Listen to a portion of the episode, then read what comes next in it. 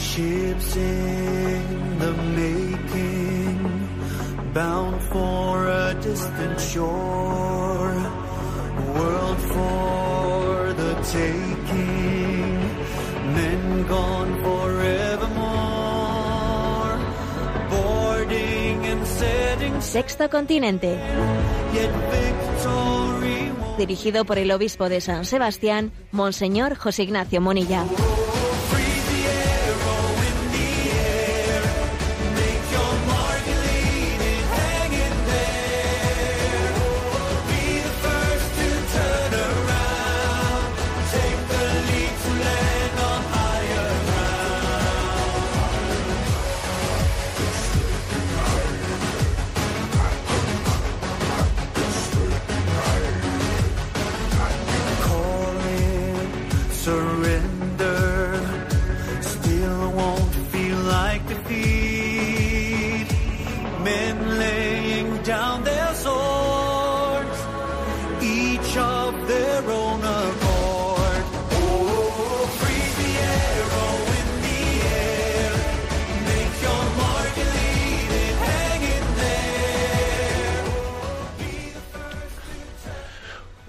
Cordial saludo a todos los oyentes de Radio María. Un día más, con la gracia del Señor, nos disponemos a realizar este programa llamado Sexto Continente, que lunes y viernes de 8 a 9 de la mañana, una hora menos en las Islas Canarias, realizamos aquí en directo en Radio María España.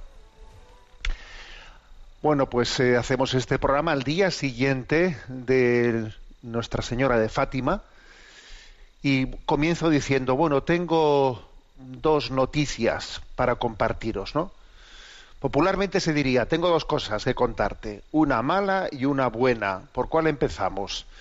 Bueno, nosotros desde nuestra visión providencial no decimos una mala y una buena, decimos una dolorosa y una gozosa. El Señor, el Señor será, será Él es capaz de hacer de nuestras cruces también una historia de gloria. Digamos que, que compartimos en la entradilla de este programa una noticia dolorosa y otra gozosa. La noticia dolorosa es la situación en Tierra Santa, la situación dura con eh, muchos fallecidos en ese enfrentamiento que se está produciendo entre el gobierno de Israel y las eh, guerrillas palestinas. Es verdaderamente dolorosísimo ver cómo Tierra Santa, después de haber anhelado que el, fin de la pandemia y que la vacunación que en Israel estaba siendo pues modélica porque era la nación posiblemente que más adelantada tenía la vacunación y cuando estaba a punto de poderse abrir la frontera a los peregrinos llegue este momento de enfrentamiento que ponga en solfa, ponga en cuestión el reinicio de las peregrinaciones a Tierra Santa.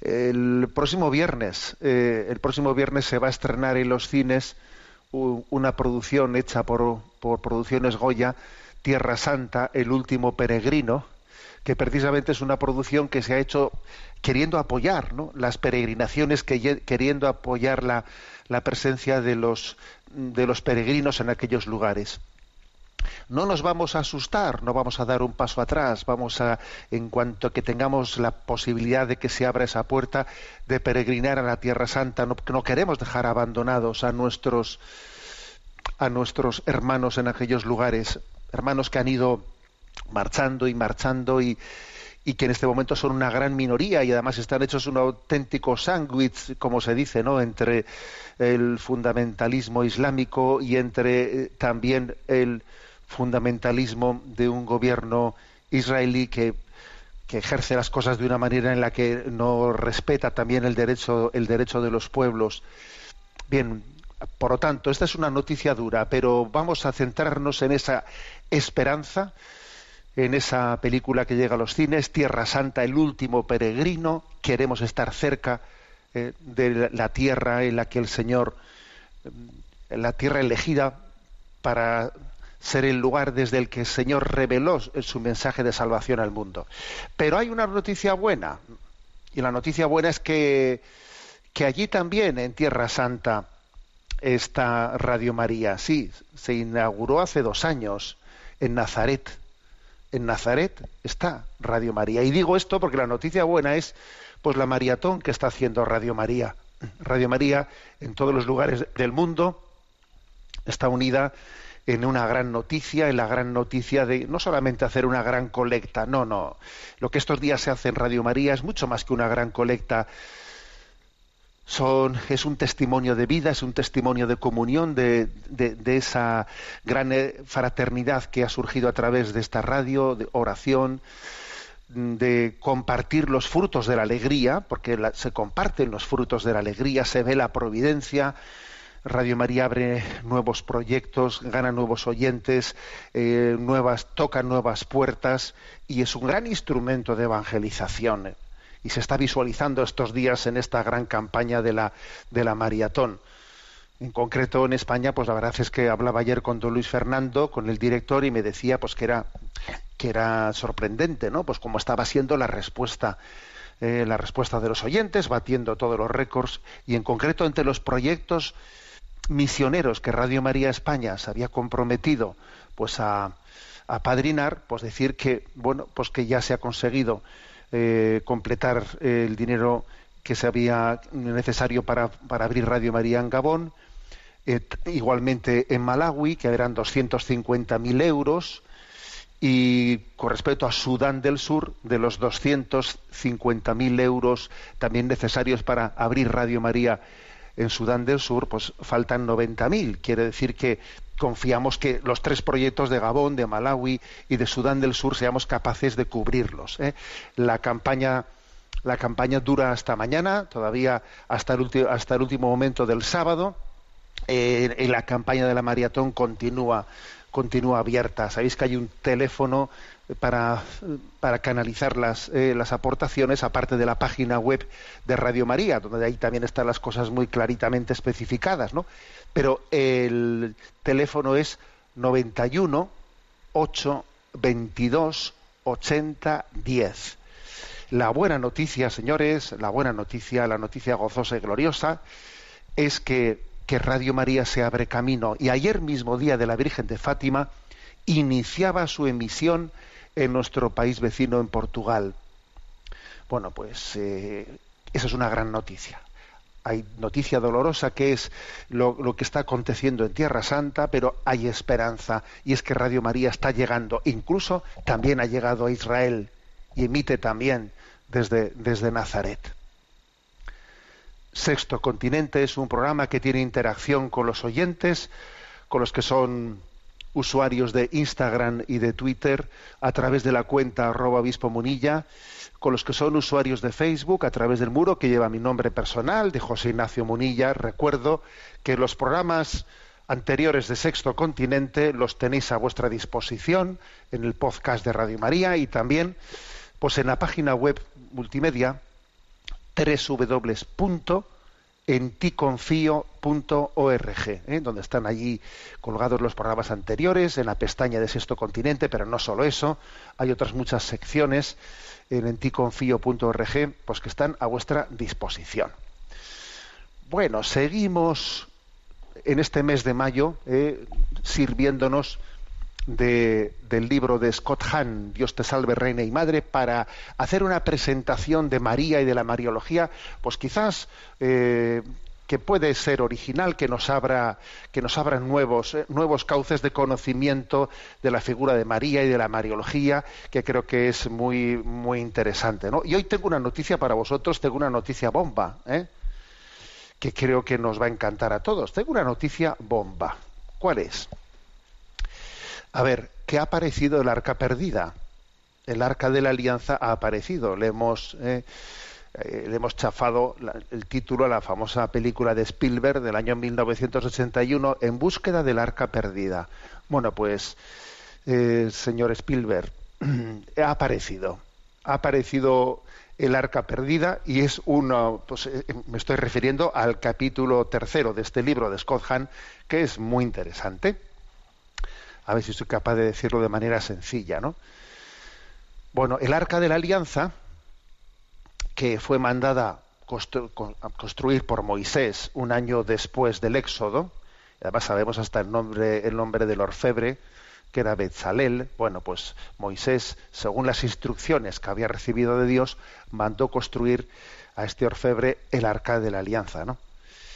Y en ese arca de la alianza se guardaron pues las mayores joyas ¿no? de, ligadas a, al don de Israel, ¿no? que eran las tablas de los diez mandamientos, claro, fijaros bien, ¿no? las tablas de los diez mandamientos que el Señor había dado a Moisés en el monte Sinaí, que estaban escritas con el dedo de Dios, ¿no? Esas tablas de los diez mandamientos se guardaron en ese arca. No solo eso, también en ese arca se guardó un trozo del maná. El maná, ese pan con el que Dios alimentó en su paso del desierto a Israel. Un trozo de ese maná se guardó en ese, en ese arca. Y no solo eso, en tercer lugar, la vara sacerdotal de Aarón, signo ¿no? de, de la dinastía sacerdotal, también se guardó en ese, en ese arca. Entonces, fijaros, era, pues era el signo de lo más sagrado, de lo más sagrado, ¿no? Para Israel. Y el arca acompañó al pueblo de Israel en episodios claves, ¿no?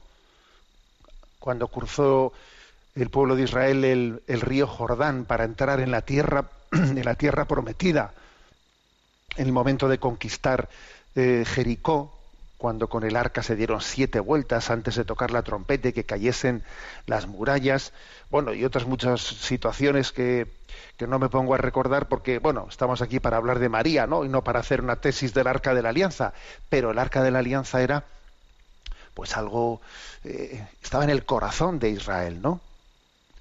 Y entonces de repente eso que era el objeto más sagrado del Antiguo Testamento, pues desapareció ¿Y eso cómo fue? pues fue seis siglos, en el siglo VI antes de Jesucristo, en concreto en el año 587 antes de Cristo, pues el profeta Jeremías escondió el arca para evitar que la profanaran eh, los invasores babilonios que estaban a punto de destruir el templo.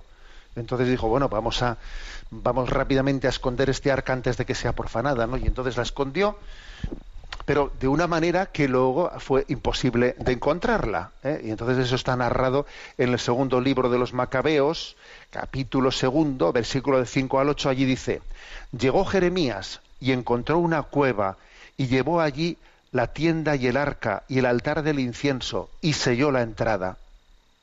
¿Mm? O sea que no únicamente se guardó el arca de la alianza, ¿eh? también se guardó la tienda del encuentro y el altar del incienso, aparte del arca de la alianza. Los metió en una cueva y selló la entrada. Y luego dice, algunos de los que le siguieron volvieron para marcar el camino, pero no pudieron encontrarlo. Cuando se enteró Jeremías, les reprendió diciendo, o sea, a los que habían eh, estado intentando marcar el camino de cómo llegar a la cueva que habían utilizado para guardarlo, intentaron marcarlo, y a ver si luego no vamos a ser capaces de, encontrarla. Les reprendió ¿eh? Jeremías por haberlo intentado, porque además no habían conseguido marcar la cueva, se habían perdido. ¿eh? Les dijo, el lugar quedará desconocido hasta que Dios vuelva a reunir a su pueblo y muestre su misericordia. Entonces el Señor mostrará todo esto y aparecerá la gloria del Señor y la nube. Bueno, ¿a dónde voy con todo esto? Eh? Eh, y, recordad que estoy un poco eh, parafraseando el libro de Scott Hunt, Dios te salve, reina y madre, ¿no? Bueno, pues que eso que aconteció en el Antiguo Testamento, fíjate tú por dónde, pues fue, digamos, el, prólogo, el introito, para que ahora el Señor nos, nos, presente a María. Porque resulta que el libro del Apocalipsis nos da una gran sorpresa, ¿sabéis? Una gran sorpresa. Uno lee el libro del Apocalipsis, que es un libro misterioso. Y claro, un libro misterioso dice, oh, ¿por dónde empiezo? Porque este libro es complicado de entender en todas sus imágenes, ¿no? Es bueno hacerse la pregunta, ¿cuál es el momento culminante del libro del Apocalipsis. Para un judío que leyese ese libro, ¿cuál iba a ser el momento bomba del libro? Pues sin duda, el momento central del libro es el final, el final del capítulo 11, en, donde se, dice que ¿eh? se tocó la séptima trompeta, se toca la última trompeta, y allí dice, y el séptimo ángel tocó la trompeta y hubo grandes voces en el cielo. El reino del mundo ha pasado a nuestro Señor y a su Cristo y reinará por los siglos de los siglos.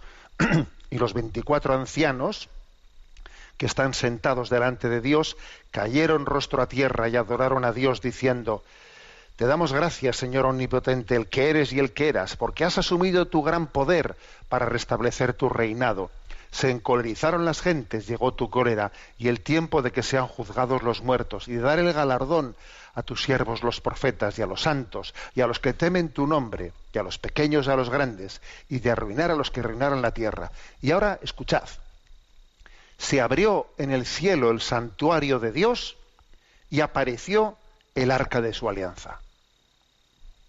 Y hubo relámpagos y truenos, ¿eh?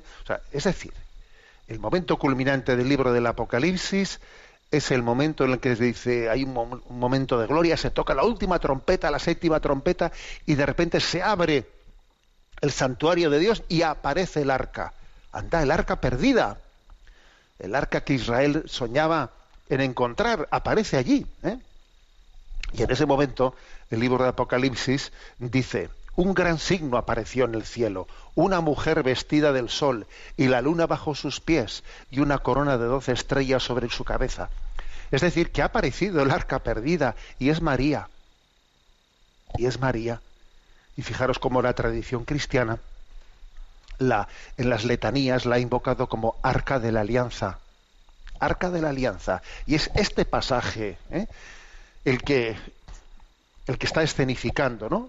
Esa mostración de María como el arca de la alianza. ¿no? Fijémonos además en que ese texto del segundo libro de los Macabeos, en el que se cuenta cómo se había escondido el arca, ¿no? Para que no fuese destruida por los babilonios, se dice allí que el lugar, dice Jeremías, el lugar quedará desconocido hasta que Dios vuelva a reunir a su pueblo y muestre su, y muestre su misericordia. Entonces el Señor mostrará todo esto y aparecerá la gloria del Señor y la nube. Es decir, que es que, que Dios había profetizado, eh, profetizado que esa arca permanecería escondida hasta que, hasta que Dios la mostrase. Y la ha mostrado en María. ¿Dónde está el arca? ¿Quién es el arca de la alianza? ¿Os imagináis? ¿No? Menudo bombazo de, de noticia, ¿eh? si, igual que por ejemplo aparecieron las cuevas del Qumran, aquellos papiros del Qumran, eh, pues dijese, oye, que ha aparecido una cueva, eh, la cueva aquella sellada por Jeremías en el año 587, ha aparecido esa cueva, ¿no? Y allí está, y ahí estaba el arca de la alianza. Bueno, pues eso, eso es lo que, lo que nos cuenta el libro del Apocalipsis. Se ha abierto el santuario y allí estaba el arca de la alianza. Y es María, una mujer vestida de sol. María, Arca de la Alianza, es como un gran relicario de Dios. Si el arca del Antiguo Testamento ¿no? contenía la palabra de Dios escrita en piedra, María, nueva arca de la alianza, contiene la palabra hecha carne. No escrita en piedra, como con Moisés, no, la palabra hecha carne. Si el arca del Antiguo Testamento conservaba aquel pan venido del cielo, que era el maná. María guarda el pan de la vida. A beber un corpus natum de María Virgine, decimos, ¿no? Si el arca de la alianza custodiaba la vara del antiguo sacerdocio, la vara de Aarón, María guarda y da al mundo al sumo y eterno sacerdote, ¿no?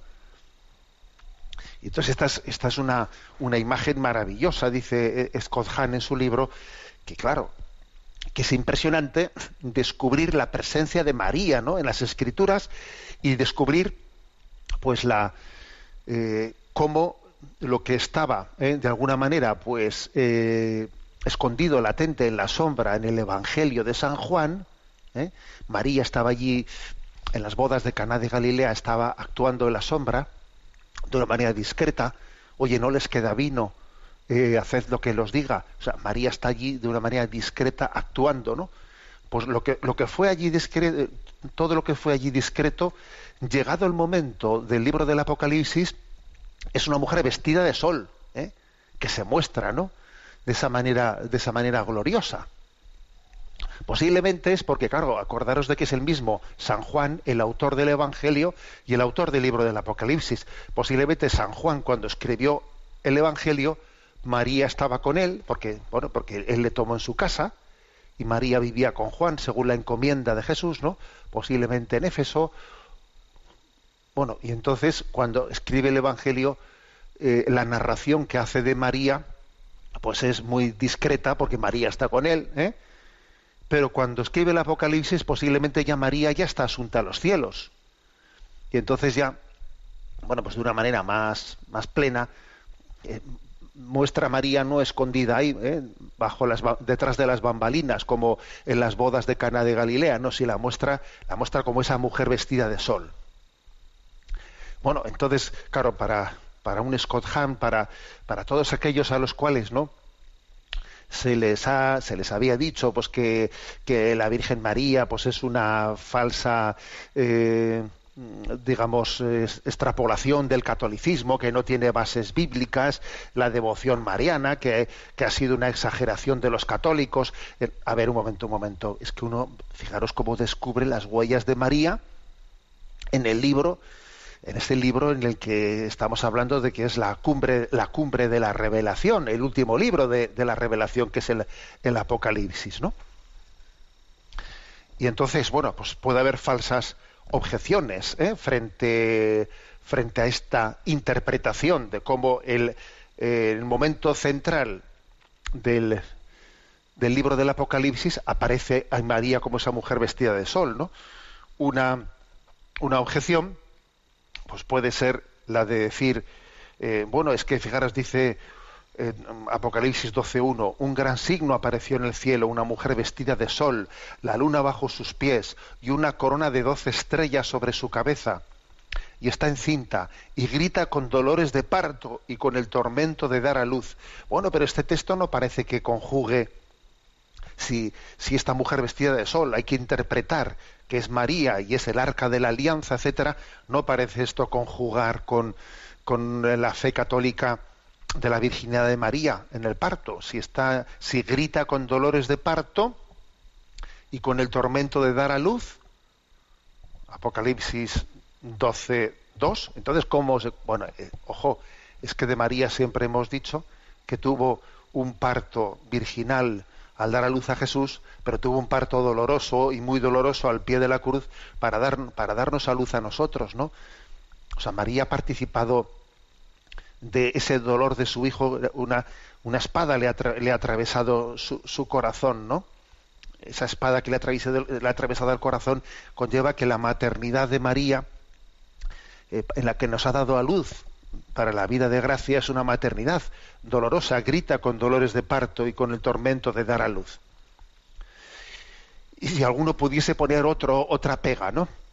Bueno, pero es que en Apocalipsis 12, 17 eh, se dice allí, y lleno de ira el dragón contra la mujer, se llenó de ira el dragón contra la mujer, y se fue a hacer la guerra al resto de su descendencia. Bueno, entonces, ¿qué pasa? ¿Que María tuvo más descendencia aparte de Jesús. A ver, obviamente ese resto de su descendencia se refiere a todos los que somos ¿eh? hijos, hijos de María, a todos los que hemos nacido de esa maternidad espiritual de María. Y algunos otros dicen, bueno, pero para hacer esa interpretación también hay otros versículos de difícil aplicación a María. Por ejemplo, Apocalipsis 12, 14 dice, y le fueron dadas a la mujer las dos alas del gran águila para que volara al desierto a, su lugar, donde se, es alimentada un tiempo y dos tiempos y medio tiempo lejos de la presencia de la serpiente. ¿Qué es eso de las alas de María? No, no sé, nunca habíamos visto representada a María con alas, ¿no? Esa es una imagen de los ángeles, pero María con unas alas. Esas dos alas de águila dadas a María eh, son eh, desde esta perspectiva no hay ninguna contradicción, sino son como la Dios la ha preservado, la, ha hecho inmaculada, la, la, ha hecho asunta al cielo. O sea, María ha sido preservada, ¿no? Por Dios para que su victoria para que el dragón no pudiese contra ella y su victoria sobre el mal fuese definitiva. ¿Eh? Y algunos también podrían decir, bueno, vamos a ver, pero bueno, bueno, esta interpretación, esto de que María es el arca de la alianza y este, ese final del capítulo 11 de, del Apocalipsis haya que entenderlo referido a María y el inicio del 12, una cosa que es interesante, no olvidéis que lo de la diferenciación de los capítulos en la Sagrada Escritura, eso eh, no está en el texto original. O sea, es, ha sido eh, pues la Iglesia en, su historia que para facilitar las cosas hemos dividido eh, los, pues, el texto que está escrito todo seguido, además con, sin puntos y aparte, porque la Sagrada Escritura está todo seguido, todo de corrido. Se pusieron capítulos puntos y aparte, etcétera, versículos para ordenar un poco el asunto. Luego, luego fijaros, nosotros decimos final del capítulo 11, principio del capítulo 12, ¿no? Entonces, el final del capítulo 11 de, del Apocalipsis es de repente se abrió el santuario y ahí estaba el arca. Y entonces, el inicio del 12, pero está escrito seguido de lo anterior, ¿eh? dice, y apareció una mujer vestida de sol. ¿Eh? O sea, que es que la aparición del arca de la alianza, acto seguido es y aparece una mujer vestida de sol. Y alguno podría decir, jolín, pero ¿cómo esa imagen no aparece en ningún otro lugar de la escritura? Porque únicamente aparece ahí, ¿no? Pero en ningún otro lugar parece que hay referencia alguna en toda la Biblia a que María sea el arca de la alianza. Bueno, pues no es verdad. Sí que hay alguna referencia si uno lee con atención, si uno lee con atención las cosas. Fijémonos en, la, en el pasaje que cuenta San Lucas de la visitación de María a su prima Isabel, ¿eh? que está en Lucas capítulo primero, versículos de 39 al siguientes. Y uno puede comprobar el paralelismo con el episodio del traslado del arca de la alianza a Jerusalén, porque el arca de la alianza fue, fue trasladada a Jerusalén, ¿no? Durante tres meses. Está narrado en tiempos de David, Está narrado en el segundo libro de Samuel, capítulo sexto. Y allí, cuando el arca, eh, el arca de la alianza sube al monte, ¿no? a Jerusalén, David dice, segunda Samuel 6:9, ¿cómo, ¿cómo puede el arca del Señor venir a mí? Exactamente la misma palabra que le dice Isabel a María, Lucas 1:43. ¿De dónde a mí que la madre de mi Señor venga a mí? Es curioso esto, ¿eh? Solo cambia la palabra arca por madre. Dice David, ¿de dónde a mí que el arca de mi Señor? ¿De dónde? ¿Cómo puede ser que el arca del Señor venga a mí? Y dice Isabel, ¿de dónde a mí que la madre de mi Señor venga a visitarme? ¿no? es curioso esto. Y además el arca de la alianza permaneció en Jerusalén, en el monte de Jerusalén, tres meses y regresó al lugar donde estaba, ¿no? Y, y María también permaneció tres meses con su prima Isabel y volvió a casa. Curioso, ¿eh? Curioso, ahí lo dejo. ¿eh? Entonces, alguno podría decir, bueno, bien, vale, pero es que es que ese momento, ¿no? Ese momento, entonces que eh, es que acaso la el centro del libro del Apocalipsis eh, está, está, centrado en, en, María. No, no está centrado en María, porque no olvidemos que es una mujer vestida, vestida de sol. O sea, y ella no tiene luz propia, sino luz reflejada. Y por cierto, esa es exactamente la forma en la que se mostró al indio Juan Diego la imagen de la guadalupana, una mujer vestida de sol. ¿Eh? con doce estrellas a su alrededor. Esas doce estrellas, imagen del pueblo de Dios, ¿eh? del Antiguo Testamento, de las doce tribus, de los doce apóstoles del Nuevo Testamento, es exactamente la guadalupana, fijaros bien. ¿eh? Entonces estamos hablando, y además tiene la luna bajo sus pies, la, la imagen de la luna bajo los pies de María, posiblemente hay que interpretarla, la luna que tiene sus, eh, pues eso, ¿no? sus procesos de menguante y creciente, puede hacer referencia eh, a, a, los vaivenes de la historia, ¿no? Vaivenes que, en los que parece que, que va- la historia va dando bandazos, ¿no? Pero sin embargo, por encima de esos bandazos, María está por en- tiene a sus pies la luna y por encima de las pruebas, de las pruebas de los momentos de noche oscura, etcétera, María ilumina las noches oscuras, las noches oscuras de la, de la humanidad desde esa luz reflejada desde el sol de Dios. ¿Eh? Es una imagen maravillosa, ¿no? Por lo tanto, aquí, como os podéis imaginar, pues es un gozo poder compartir con vosotros una gran noticia. Y la gran noticia es que el arca de la alianza ha aparecido. Señores arqueólogos, no sigan ustedes buscando. ¿eh? Señor Spielberg, deje ya la saga de Indiana Jones porque es que ha, aparecido el arca perdida, ¿no? Y, esta es la gran noticia, es María el arca perdida. ¿eh? Bueno, y ya para completar la cosa, digamos que en el libro del Apocalipsis uno descubre que no solo en ese arca de la alianza está la figura de, María, sino que también el libro del Apocalipsis habla de, de la esposa del Cordero. ¿eh? Y entonces es- hay también una clave esponsal, una clave esponsal. Entonces, claro, uno recuerda que San Juan, autor del, del Evangelio de San Juan, comenzó el Evangelio de San Juan con las bodas de Caná de Galilea. Y ahora el Apocalipsis lo termina con la imagen de las bodas del Cordero, en el cielo nuevo y en la tierra nueva. Oye tú, qué casualidad, ¿no? La palabra Apocalipsis, por cierto, significa revelación. ¿eh? Dios se revela, Dios se muestra, ¿no? Es revelación. Los judíos de habla griega utilizaban ese término Apocalipsis para el momento de levantar el velo de la novia en la boda. Cuando, cuando se iba a levantar el velo de la novia, entonces se utilizaba la palabra griega Apocalipsis, ¿no? Entonces dice este libro, dichosos los invitados a las bodas del Cordero. Eh, está dicho en el capítulo 20 21, esa, eh, esa esposa del Cordero, la tradición la ha interpretado como imagen de la iglesia, imagen de la iglesia. Pero dice Scott Hahn en su libro que no únicamente la ha interpretado como la iglesia, esa Jerusalén vi la Jerusalén celestial, la esposa del Cordero, esa Jerusalén celestial es, imagen, de la iglesia, sí. Pero dice Scott Hahn, no solo de la iglesia, al mismo tiempo de María también. ¿Por qué?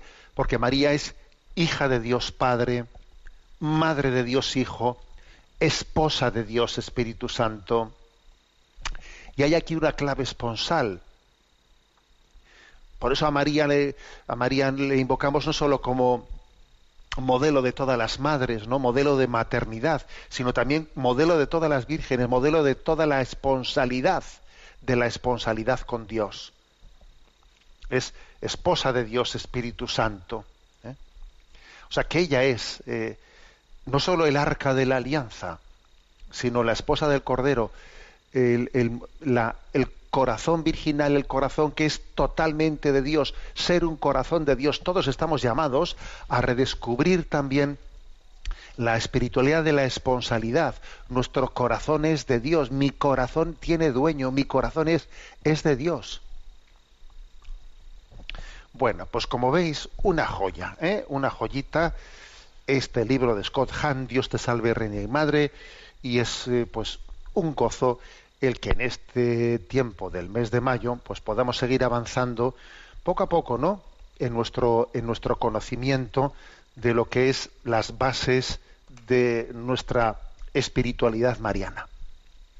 Bueno, ahora un clásico, ¿eh? En este momento de la maratón en el que Radio María quiere, ¿no? Pues anunciar al mundo esta gran campaña de, de que Radio María se constituye misionera y quiere apadrinar Radio María España a naciones como Ga- Gabón, Malawi, Sudán del Sur. Recuerdo el teléfono 91 8 22 80 10.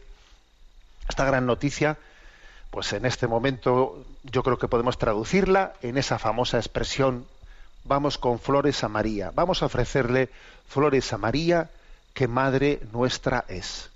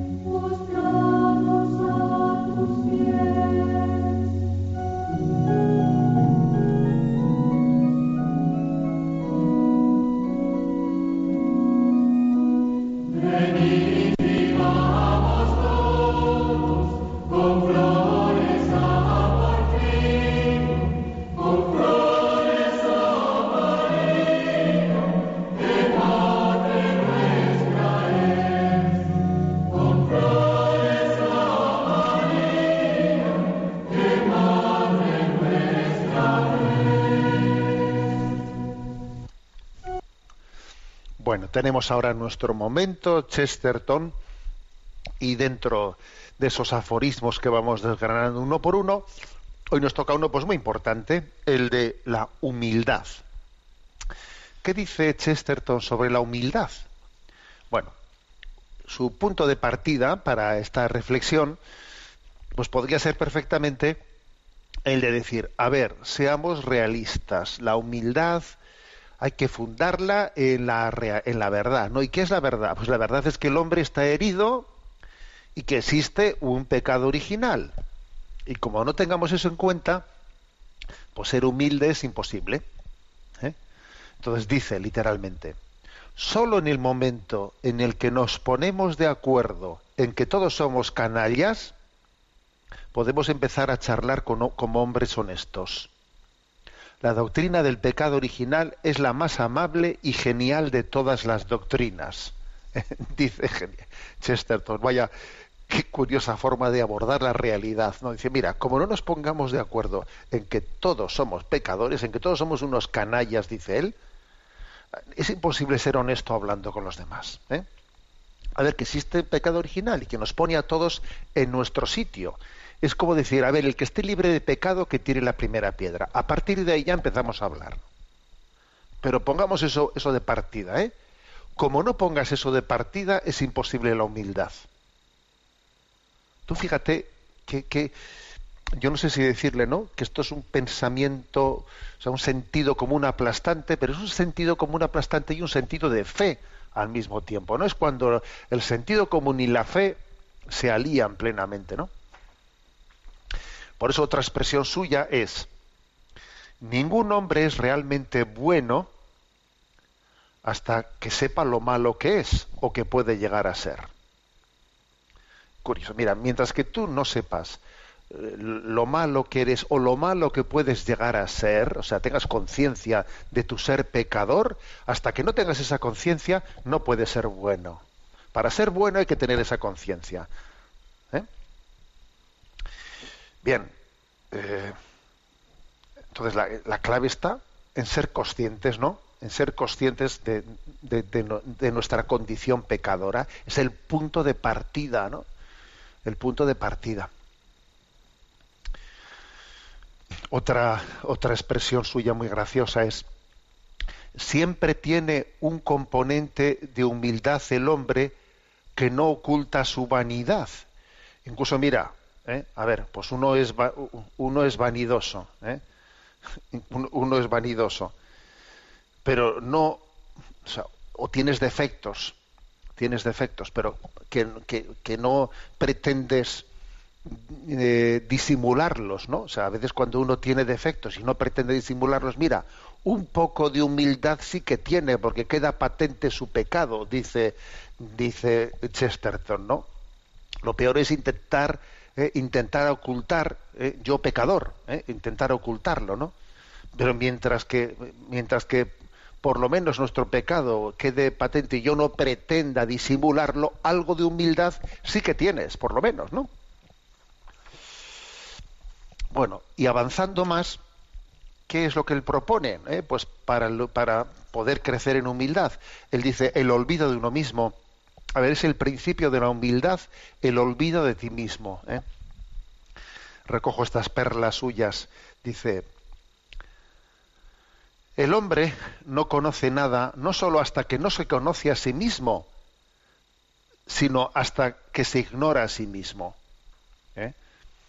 Se dice mucho, ¿no? El principio de humildad es conocerte a ti mismo. Y es verdad, el propio Chesterton ha dicho eso de que uno tiene que conocer su condición pecadora. Soy pecador, tengo pecado original. ¿eh? La humildad parte de ahí. Pero luego él da un paso más. No solo hay que conocerse a sí mismo, sino que hay que olvidarse de sí mismo. Hay que olvidarse de uno mismo, si no uno no es humilde. Y aquí Chesterton formula una, una expresión, una máxima que se ha hecho famosísima, ¿no? Famosísima dentro de sus frases redondas, ¿no? Y la frase es la siguiente para entender qué es esto de olvidarnos de nosotros mismos, que las cosas hay que hacerlas, se hacen bien cuando uno no está pensando en sí mismo, cuando no está pensando en sí mismo, si está siempre pensando en ti, pensando en ti, es como ese Pedro, Pedro que caminaba sobre las aguas como cuando no pensaba en sí mismo. Si se pone Pedro a pensar, en, pues empieza a hundir en las aguas. En esta vida hay que hacer las cosas olvidándote de ti mismo. ¿eh? Entonces la frase famosa de Chesterton es, los ángeles pueden volar porque se toman a sí mismos a la ligera. Dice Chesterton, ¿no? Una frase, bueno, los ángeles, ¿cómo es que los ángeles pueden volar? Porque te tomas a ti mismo, se toman a sí mismos a la ligera. Este es un principio de humildad. A ver, ¿yo cómo puedo hablar ahora mismo en público? Mira, pues porque me toma a mí mismo un poco la ligera, porque como me pusiese a pensar, ¿y cómo puedes preparar? ¿Cómo puedes hablar así por una radio aquí a toda España? Pero tú te das cuenta de que cuánta gente puede estar escuchando y diciendo, "Pues este obispo, si esto está hablando, pues pues, qué falta de preparación tiene, ¿no? ¿Cómo se puede hablar así en público? A ver, como te pongas a pensar todo eso, no das un paso al frente. El principio básico, ¿no? Para poder hacer las cosas en la vida es olvidarte de ti mismo. Tú olvídate de ti mismo. Y solo así podemos ser humildes. Como estés pensando en ti mismo todo el rato, entonces, la frase es genial, esta frase de Chesterton. Los ángeles pueden volar porque se toman a sí mismos a la ligera. En el buen sentido de la palabra, ¿eh? lo de tomarse a la ligera. Como diciendo, porque, pues porque a ver, porque no estoy todo el día, todo el día pensando en mí mismo, porque es que es que si no, ¿eh? repito la frase, los ángeles pueden volar porque se toman a sí mismos a la ligera. A ver, seamos así, seamos así. Si en nuestra vida hay muchas cosas que son un milagro, pues es que, mira, como te pongas a, darle vuelta, soy capaz, no soy capaz, lo haré, lo haré, podré, no podré, a ver, no darás un paso al frente. Y ya para rematar esta expresión, ¿eh? añade otra Chesterton. Y Satanás cayó por la fuerza de la gravedad. ¿Qué significa esta expresión? Que es un poco la, contraria, eso de que los ángeles pueden volar porque se toman a sí mismos a la ligera, ¿no? Dice, y Satanás cayó por la fuerza de la gravedad.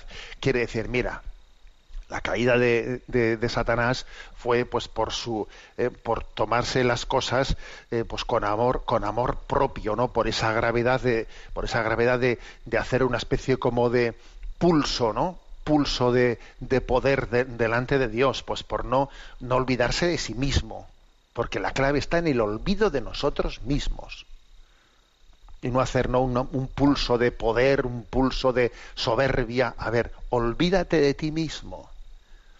Ese es el principio de la humildad. Y entrégate, y entrégate.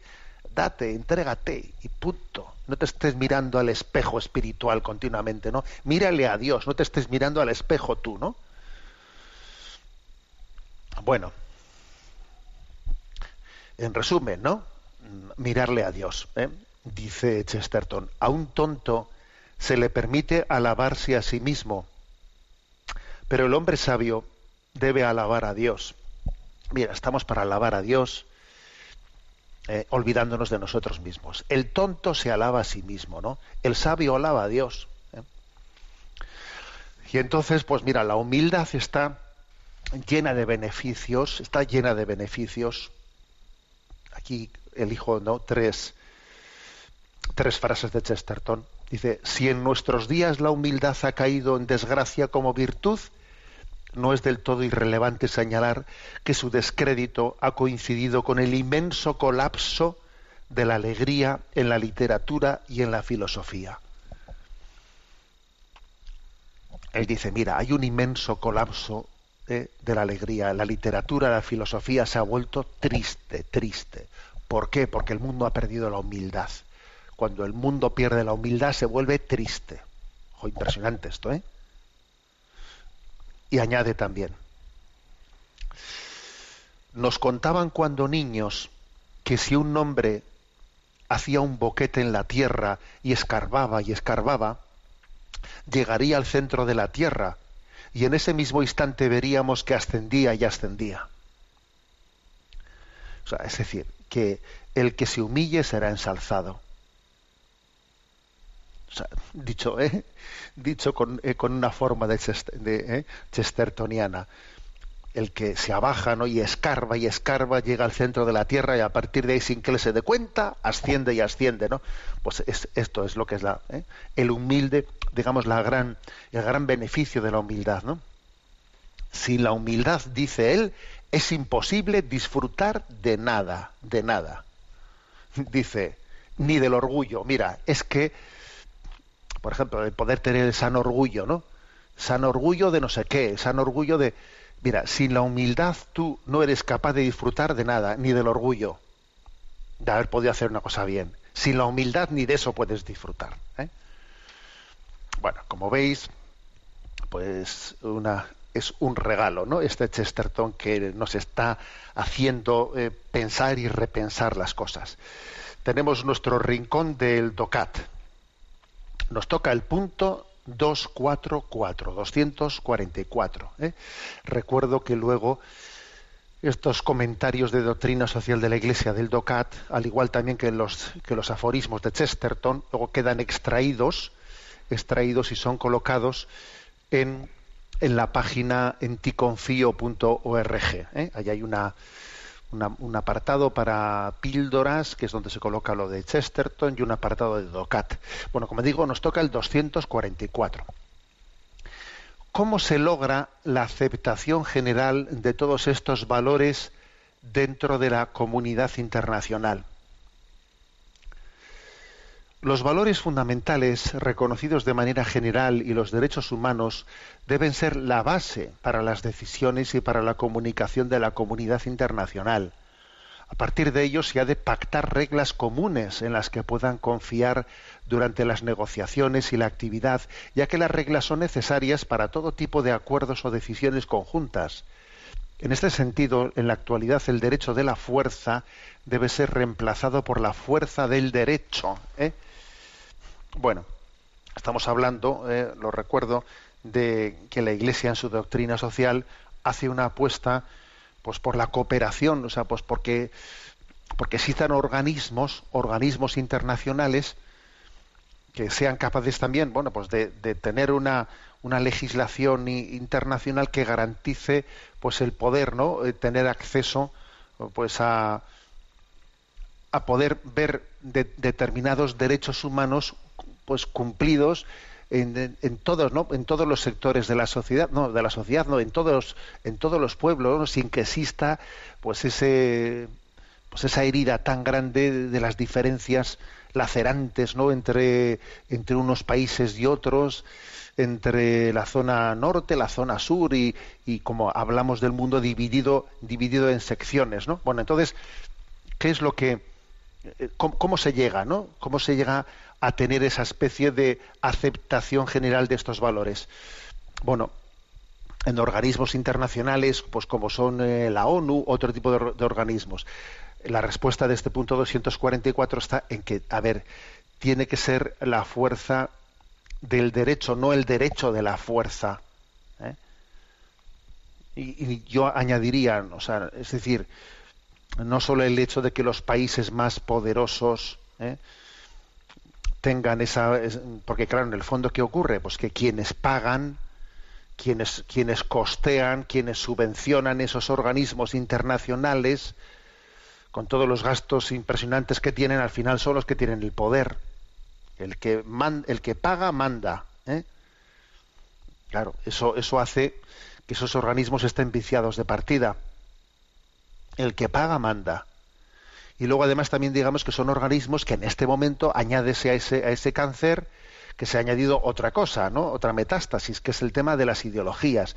Esos organismos están siendo utilizados para difusión de ideologías de un nuevo orden mundial que está basado en ideologías determinadas y son lugares de imposición de ideologías que nada tienen que ver con la fuerza del derecho, sino con el derecho de la fuerza porque si tú quieres no pues recibir un quieres recibir no sé qué cooperación internacional tienes que pasar por el aro y asumir pues todo un tipo de ideología eh, y cambiar tu legislación nacional para admitir el aborto para admitir lo otro lo otro lo demás allá a cambio de que tú eh, tengas eh, derecho no o, te- o tengas la puerta para poder participar de, un proyecto de cooperación internacional. Eso es así, está siendo utilizado, primero está siendo manipulado por, bueno, pues por quienes tienen, ¿no?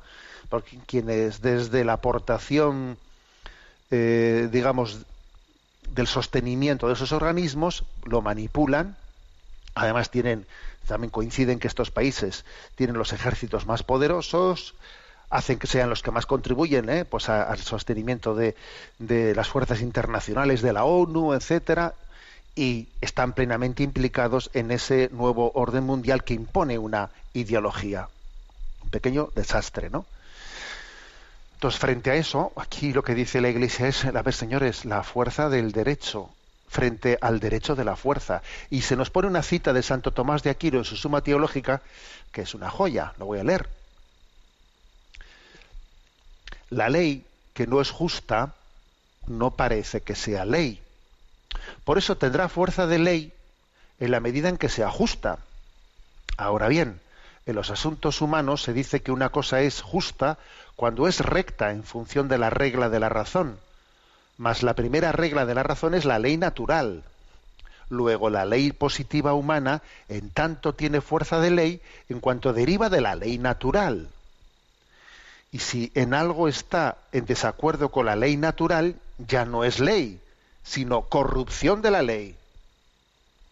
Es un texto impresionante ¿eh? de Santo Tomás de Aquino, su suma teológica. A ver, para que las leyes internacionales sean verdaderamente justas, tienen que comenzar por, por estar de acuerdo con las leyes naturales. Es que si unas ideologías pretenden introducir, ¿no? Pues determinada, eh, determinados nuevos derechos que no son de, que, de derechos no tienen nada, sino que son una pura agenda ideológica que no conjuga con la ley natural, sino que comienza por ser antinatural, pues estamos corrompiendo absolutamente lo que es la ley, ¿no? Voy a repetir la frase última. Dice, y si en algo está en desacuerdo con la ley natural, ya no es ley, sino corrupción de la ley. Bueno, toda una aportación ¿eh? para responder a la pregunta cómo se logra, cómo podemos lograr una aceptación general entre países tan distintos en un organismo internacional como la ONU, etcétera, para poner unas bases comunes. Oye, pues empezando por respetar la ley natural. Como no comiences por respetar la ley natural, esa, eh, esa digamos, ese organismo internacional pues va, a ser imposible, ¿eh? absolutamente imposible, porque contra natura, contra natura no puede construirse una comunidad internacional tenemos el tiempo cumplido. Me despido con la bendición de Dios Todopoderoso, Padre, Hijo y Espíritu Santo. Alabado sea Jesucristo.